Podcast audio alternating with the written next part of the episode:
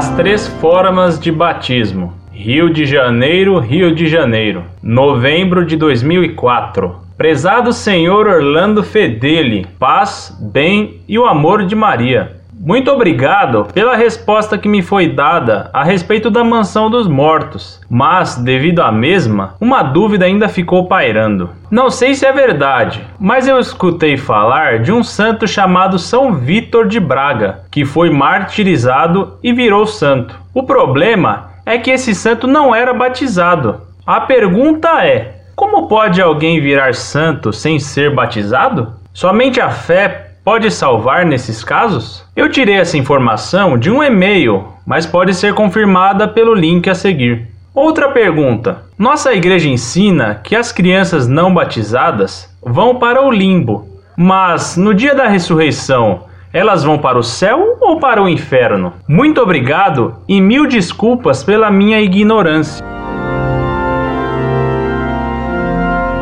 Muito prezado, salve Maria. Também o bom ladrão não era batizado e foi para o céu por ter confessado a divindade de Cristo na hora da morte. Os que dão a vida por Cristo Deus demonstram uma fé imensa em Deus e um amor ardente por Ele, a ponto de morrer por Deus. Esses mártires vão diretamente para o céu, pois não há maior prova de amor do que dar a vida por Deus. Quem morre por Deus, mesmo que não seja batizado, vai para o céu por ter o batismo de sangue.